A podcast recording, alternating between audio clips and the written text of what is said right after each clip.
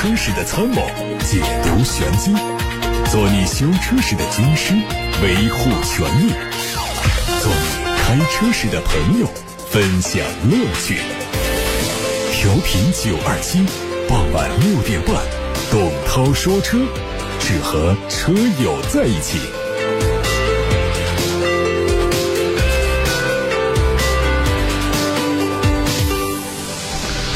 正在下班路上的车友们，大家晚上好，我是董涛，欢迎你听我说车。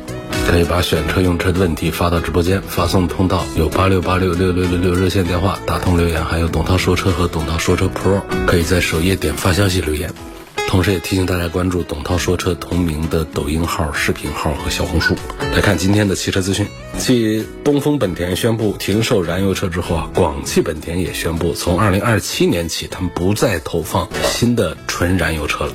广汽集团在公布2023年第三个季度的业绩时表示，广汽两田正积极投入中国新合资时代潮流当中，电动化转型已经初见成效。从2027年开始，广汽本田将不再投放新的纯燃油车。从2035年开始，本田在中国销售的所有车型将实现百分百电动化。按照规划，广汽本田首个绿色低碳电动车数字工厂预计明年竣工投产，年产能会达到十二万辆。在新车方面，此前本田旗下的 EN 品牌的三款纯电车已经在上海车展上首发，其中 EN-P2 和 EN-S2 将分别由广汽本田和东风本田投产，搭载新一代的 Honda 4.0智能化技术，预计在明年初上市。本月初，欧盟宣布对中国电动汽车发起反补贴调查后，又有新动作。由于调查涉及到的公司众多，欧盟委员会最终选择了抽样的方式，确定选择比亚迪、上汽集团、吉利汽车三家中国车企启动反补贴调查。如果欧盟的调查发现补贴证据，将计算出相应的平均反补贴税。上述经过抽样选取的三家公司将根据各自的补贴承担个别责任。这将适用于所有来自中国进口的。电动车包括在中国生产的大众、特斯拉、宝马。美国汽车工人罢工第六个星期，福特成为底特律汽车三巨头中第一个达成临时协议的企业，这也促成了通用和斯特兰蒂斯与美国汽车工人联合会的进一步谈判。这次福特汽车和工会达成的协议包括：第一年加薪百分之十一，未来四年半的合同期内共计加薪百分之二十五，外加五千美元的批准奖金和生活费调整。这将使加薪超过百分之三十，达到每小时四十美元以上。美国汽车工人联合会说，需要用几天时间来敲定协议的具体细节，并将对此进行投票。在投票完全通过之前，工人立即返回工作岗位，是一种旨在展示善意的努力，也是借此继续向通用和斯特兰蒂斯施压，以及向这两家公司表明，只要愿意罢工就可以结束。通用汽车和斯特兰蒂斯随后也发表声明，表示将继续和工会合作，尽快达成临时协议。特斯拉中国官方宣布，Model Y 高性能版售价上调一万四，现价三十六点三九万元起，后轮驱动版。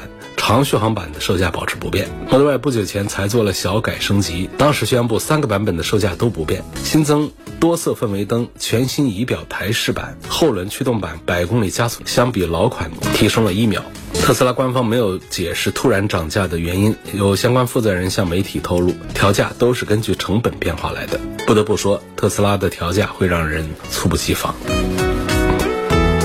广汽传祺 ES 九正式上市了，四款配置的车型售价区间从二十二万九千八到二十六万九千八。新车是继传祺 E 九之后，传祺智电新能源 E 系列的第二款作品。外观提供了两种不同风格，一种是延续 GS 八，偏向城市 SUV；一种走硬派风，很有美系肌肉车的视觉效果。车尾有小书包的设计。内饰整体布局和传祺 GS 八如出一辙，配十四点六英寸的中控大屏，还有十二点三英寸的全液晶仪表，用全新。一代的4.0智能互联生态系统，内置高通骁龙的8155芯片。座椅布局方面呢，提供六座或者是七座可选。动力是 2.0T 发动机加电机组成的插混系统。CLTC 工况下纯电续航一百四十多公里。外媒报道说，本田和通用双方决定终止合作开发平价电动车的项目。二零二二年四月，本田和通用宣布达成深入合作，双方将基于下一代奥特能电池技术，打造一系列低价电车。首批车型计划二零二七年在北美上市，年产能将达到一百万台。预估相关车型的售价会低于三万美元，以此在销量上挑战特斯拉的电动车霸主地位。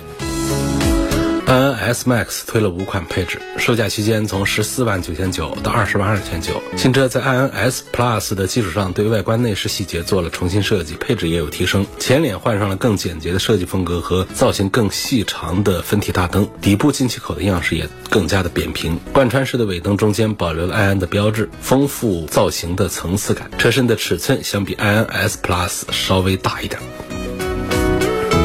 最后是关于吉利和百度合资成立的极越汽车首款车型极越零一的消息。这款车推了两款配置，官价二十四万九千九和三十三万九千九。它基于浩瀚架构打造，定位是中大型的纯电动 SUV。外观和此前发布的极度 Rob 零一基本保持一致。极越零一高阶智驾也正式发布，支持每月九百八十元的订阅或者四点九九万元一次性的随车买断。未来还会推出年、月、周等灵活的订阅方式。相比设计，这个车的核心竞争力体现在智能化上，是首批搭载高通第四代骁龙数字座舱平台八二九五芯片的车型。好，大家刚才听到的是汽车资讯，欢迎大家继续收听，并且把选车用车的话题和问题发到直播间。发送的平台有八六八六热线。还有董涛说车和董涛说车 Pro 微信公众号都是在首页点发消息留言进直播间，也提醒大家关注董涛说车的抖音号、视频号和小红书。哎呀，有个网友说他把机油混加了，二十的和三十的混到一块儿加了，这种情况要紧不要紧？最好还是不要混加，但是应急情况下，它总比机油不足要强。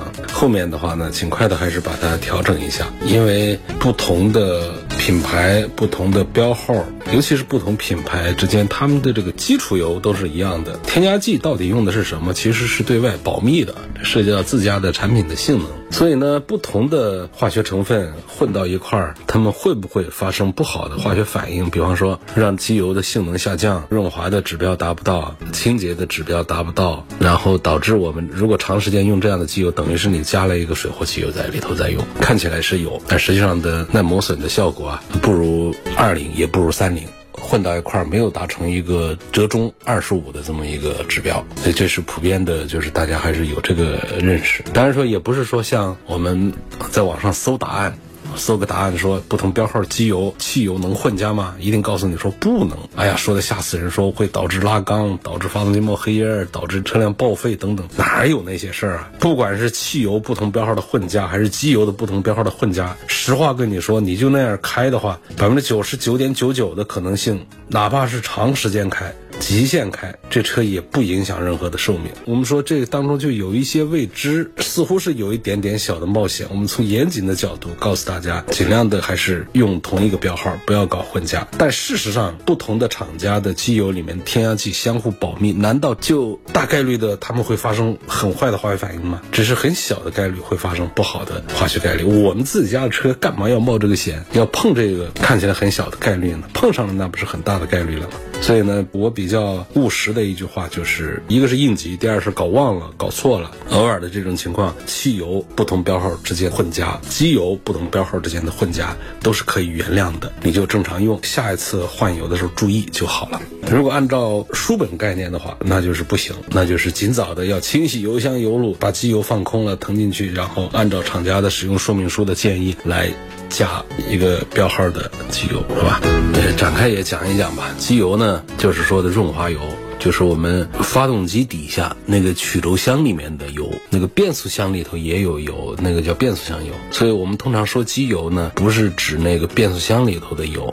是指的发动机里头的油，这个位置的润滑非常重要，因为气缸和活塞环是存在着直接的硬接触，并且是高速接触的，它们之间有挤压。有摩擦动作，如果不润滑的话呢？尽管活塞环上有弹性，但是发动机是高速运转的，可能拉气缸。而且汽车的机油呢，它在发动机里头还有其他的功能，包括降温的功能啊、清洁的功能啊、密封的功能啊等等，这都是次于润滑功能的一些必要功能。而要达到这些不同的功能，除了我们的基础油之外，啊，我们还要加各种各样的添加剂。就像我们勾兑各个品牌不同口感的不同香型的白酒一样的，它必须得加各种玩意儿。具体是一些什么东西，不管是酒厂也好啊，还是我们机油工厂也好，一定会对外界保密的。调酒师呢，那可是很重要的一个岗位。就喝茅台，茅台也是调出来的，那不是说就酿出来，罐子里一装，灌瓶，这就是茅台了。那出来之后，还得调酒师啊，带着团队对这个酒进行一番品鉴。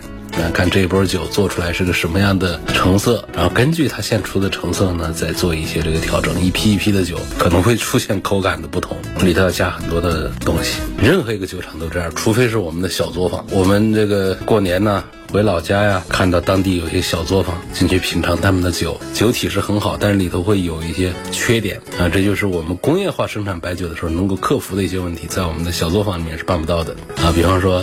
叫糊包味儿啊，还有其他的一些杂质的一些味道。如果是工业化生产的话，肯定得把它们给过滤掉，然后还要加香型的一些东西啊。但是在我们小作坊里面，它就是直接给酿出来、烧出来什么酒就是什么酒。机油就是这样，机油呢有没有小作坊？说是有的，就是把这个废旧的机油啊拿过来。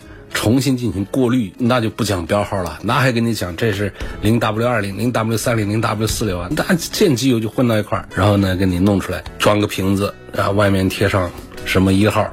什么这次那户的这样的机油啊，实际上在市面上还是很多的。机油的真假呀，其实是分几种。它一种呢，就是我刚才讲的，这纯粹是地沟油兑起来的；还有一种呢，实际上它是很正常的机油，只是说它是非品牌的工厂，然后贴的假牌，用的假壶做出来机油。这种比刚才那种是要好多了的，它几乎都是可以正常用的。还有一种呢，实际上它就是不同的标号。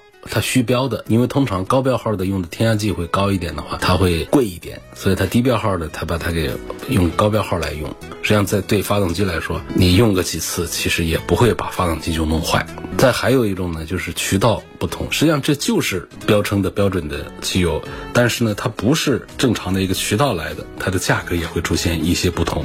那么这样的机油其实是正品，其实是没有问题的。所以这是我们在市面上买机油啊，其实是很容易买到假货的，很容易买到，包括网上买。现在那肯定是规范多了，早期啊，网购才开通那会儿的京东、淘宝上都都有卖一些品牌机油的。后来啊，品牌厂家出来辟谣说，告诉大家。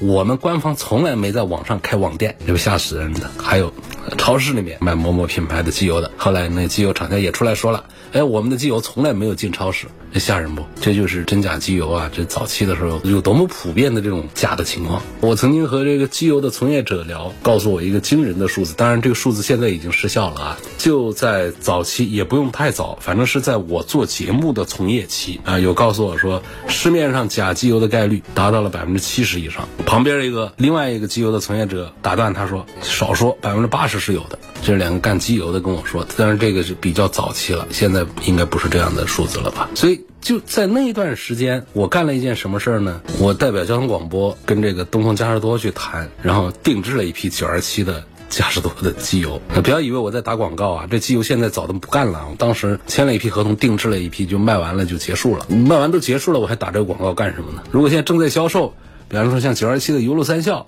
哎，我有打广告的嫌疑，可以，我认账。这为台里打广告，这节目时间段的这个义务。但是这都已经停产的东西，我讲的是过去的往事了，大家听听就明白这个机油它怎么回事就好了。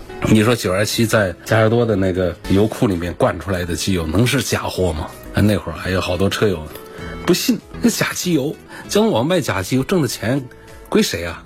台里的交工的，江广卖假机油如果背责任归谁呀？个人谁干这个事儿，谁得负责。所以公家的事情，谁会冒这个险去搞假的呢？但如果说我是社会人，我自己开小公司，公司拢共三个人，没地方办公，我弄假机油的事儿，逻辑上是相当通顺的。网友问我说：“星途在奇瑞家族里是个什么样的角色呀？跟那个哈弗啊、长安呐、吉利啊这些 SUV 对比，哪一个更胜一筹？这个不能这么说啊，就是它是一个品牌，它不是一个车型。那其他的这个大集团里头啊，这个奇瑞它是一个大集团，这个大家族里头它会有自己不同的品牌阵营。呃，其实长城家里也有阵营，长安家里也有阵营，吉利家里也有阵营，比亚迪家里也有品牌阵营。这品牌里头它分为高中低端不同的定位，每个品。牌里头呢在做车型，这区别都挺大的。你直接呢拿着一个品牌来对比说，就一定这个品牌的比那个品牌的好，这就不一定。你奔驰现在还不能就简单的说它比宝马都好，是吧？奔驰的一些车型比宝马好，宝马的一些车型比奔驰好。奔驰的一些车型上的一些功能和配置、质量比宝马的一些车型要好，要这样说才对。它不能笼统的讲这个品牌就比那个品牌好，凭什么呀？没那个道理啊。所以关于那个星途呢，它是一个单独的一个序列啊。你看它现在风云月这都已经出来的，后面的还有新纪元呐、耀光啊等等这些是即将销售的要上的，它的阵营其实都挺大的啊，十来款车的。就光一个星途啊，星途是啥？星途它是奇瑞家族里头的一个高端品牌，它面向的是中高端市场。包括海外市场也是它面对的这个人群。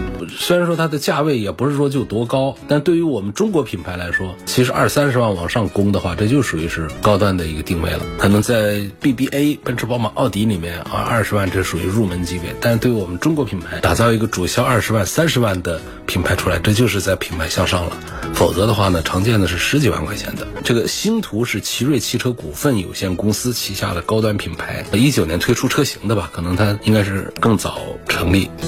所以它的这个国际化团队研发、设计、营销全球化的同步上市，然后技术是最领先的，然后产品的差异化还是人工智能这个单元，就是打造一个全新的领先的中国汽车的高端品牌。当然，奇瑞家里最深厚的发动机、变速箱技术这个部分，包括四驱啊、这个底盘的这个技术这个部分，星途肯定是摘最好的把它拿走，然后再加上这个人工智能化这样的差异化特征来做出来的产品。具体说，它比其他品牌的哪一款车型好？这还得一对一的单聊，不能笼统的讲，就星途一定比谁家都好。但总体上有一个业界普遍认为一个观点是这样的，就是在我们比亚迪啊、吉利啊、奇瑞啊、长城啊，包括长安呐这几大中国品牌牌当中啊，奇瑞是独树一帜的技术。理工品牌。就是他们家其实，在发动机技术的钻研方面，相对于刚才提到的其他几个品牌是走的最远的，钻研的最好的。如果不是我们的新能源的转型的话，就奇瑞家的发动机变速箱技术，应该现在的话，头牌应该就不是比亚迪了，那可能就是奇瑞了。当然说，这个奇瑞的新能源其实也还是很有建树啊，做的也还是很不错。那么比亚迪呢，就是前几年，二零一九年之前压的宝。压对了，你说比亚迪的 DM 就多么的厉害的插电混动技术啊，就已经秒杀了所有的吗？其实也不是，只是它很坚定的在一九年之前就走这个插电混动的技术研发、技术储备、产品开发的这个道路，一直坚持走，专心专注的走，不像别人家呢，就是三心二意的在走这个混合动力新能源的路线。这样，在一个特定的历史时期，那有一个关键的一个事件，就可能会推动这条路线的。迅速的膨胀成长，比亚迪也不就是从去年才开始迅速的膨胀起来、成长起来了吗？在这之前日子过得可难了。这就是坚守一个理念、坚守一条路线，最终赢取胜利的一个典型的范例。好，有个网友姓马，他说：“涛哥你好，我想问一下，就现在这个大众的 ID 三优惠之后啊，跟那个海豚价格差不多了，每周跑一趟高速，来回一百六十公里，每天上下班代步三十公里，三十四岁的女士开，对动力操控还是有点点的追求，是谁更值得推荐？”优惠有优惠的道理。第一，它销量确实是成问题之后，它才做的这个优惠。直接的讲的话，就是从这个纯电的技术这个方面讲的话呢，比亚迪还是做的比大众的要老道一些。那不然的话，大众不会反过来跟咱们中国品牌中国车企来学习。所以，如果纯粹的讲这个车，那为什么说海豚它没有那么大的优惠，大众 ID 三有那么大的优惠？难道从整车的这个制造价值这个方面，或者说我们的购买价值方面，就一定是在 ID 三上？它有优惠，优惠完了跟那个海豚一样价格，所以呢，这 ID 三上我们买它就更划算嘛？这个就不一定，只能说你如果不跟海豚做对比的话呢，相对于它过去呃十六万、十九万的这样的价格来说，现在十万出头买到这个大众 logo 的一个紧凑型的一个纯电动车，这是一个不吃亏的一件事儿，这是没有问题的。但是你如果说是对比比亚迪的纯电动平台的这个小型的产品的话，那我觉得其实在性价比方面也都是。各有一说的。比亚迪的海豚呢，它没有多大点优惠，但是它呢市场的表现的话呢，就一直是非常的强悍。这跟大家对于整个比亚迪的电动体系的这个认可，它还是有关系的。我觉得是这样的。最后给个结论的话，就是光说两头话的话呢，其实这个话就没啥意义。那说来说去，你到底是什么意见啊？我的最终意见是这样的，就是我们不得不承认。大众有它的品牌的含金量，这是第一个。第二个呢，要承认大众的 ID.3 这个产品，它在欧洲市场其实是非常的畅销的，只是在中国市场上，大家就是不认可什么本田、丰田、日产呐、大众、通用、福特呀，他们家做的电动车就不认可。所以从这个角度来讲的话呢，买大众的 ID.3 呢，其实也是对的，有点这个捡漏的感觉，因为大家都不买这些品牌的电动车，所以这个品牌电动车卖的不好，所以他就通过降价把自己的产品卖出去。所以从这个角度讲，其实是一个捡漏的。一种做法。从这个两厢车的购买角度讲呢，这个 ID.3 呢，它其实是比海豚是要大一点点吧，至少看起来是大一点点。然后呢，在续航表现方面呢，它是要长一点点的，至少工信部的这个 CLTC 数据是长一点点。具体实际跑出来到底是海豚跑得远还是 ID.3 跑得远，可难说啊，情况它不一样。就我们对于车子的测试来看的话呢，实际上比亚迪的里程标的还要准一点。还要实在一点的，然后其他的配置方面呢，其实没有什么太多的可比性的，那都挺高的配置，都还不错。所以如果一定要给一个建议的话，我可能会觉得推荐海豚要多过于大众的 ID 三。车模和车衣有必要贴吗？有什么需要避免的坑？这个我最近一段时间已经说过好几次了啊！你可以上那个微信公众号“董涛说车”去找一找往期节目的录音，都有文字提示哪一期说了车衣车模的。首先告诉你，答案就是车衣车模都很有必要贴。我个人是受益者，我这么多年来的车上就是一直车模车衣都是有的，而且感觉都还不错。下面一个问题，希望老师再把这个问题给解释一下、科普一下。有几个品牌的车型中带 L，我们都知道是轴距加长，为什么要加长？仅仅是简单的加长了轴距吗？其他品牌车为什么不这么做？轴距加长了，车身是不是也要加长加宽呢？动力是否也要增加呢？增加了是否影响操控性、驾驶感受呢？现在情况是，这些车在市场上旺销不是一年两年，让人有点摸不着头脑。那就科普一下吧。通常讲呢，这个车设计出来的标准版本，全球行销的版本，它是一个长轴距的话，那么在全球本土化的工程当中，它就没必要在中国这个市场上来加 L 了，因为中国人喜欢 L，就是喜欢这个车子空间大、车子长，就显得档次高。所以我们有一些合资品牌，它推出的全球车型，它的开发原版本它是标准轴距的，它是非长轴距的，到中国来它要区别一下，主要也是要告知一下，说我这就是。是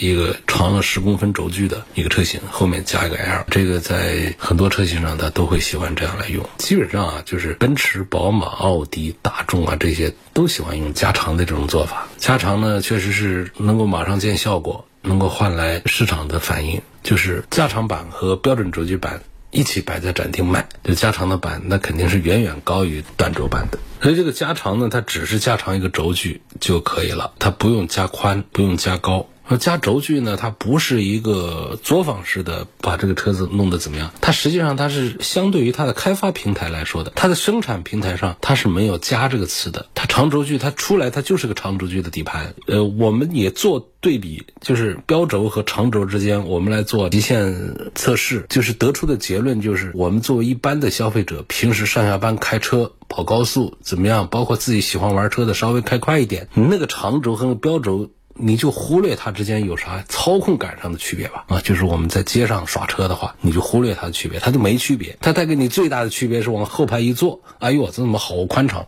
这就是最大的区别，就最直观的区别。因为这个车的动态性能啊，它是细微察觉的，它是仪器化、数字化的一些东西，它是很极限化的东西。就是你必须你到赛道上去，我要把这一圈的速度做成最快多少，这样长轴和标轴之间就发现，哎，这长轴就干不过标轴的，它就在弯道里面它会慢一点，它的极限长轴的。会低一些。我们平时在街上耍个车，哪怕有些小朋友喜欢开快一点的，什么长轴标准，你能开出啥区别来？没区别的，都一样的。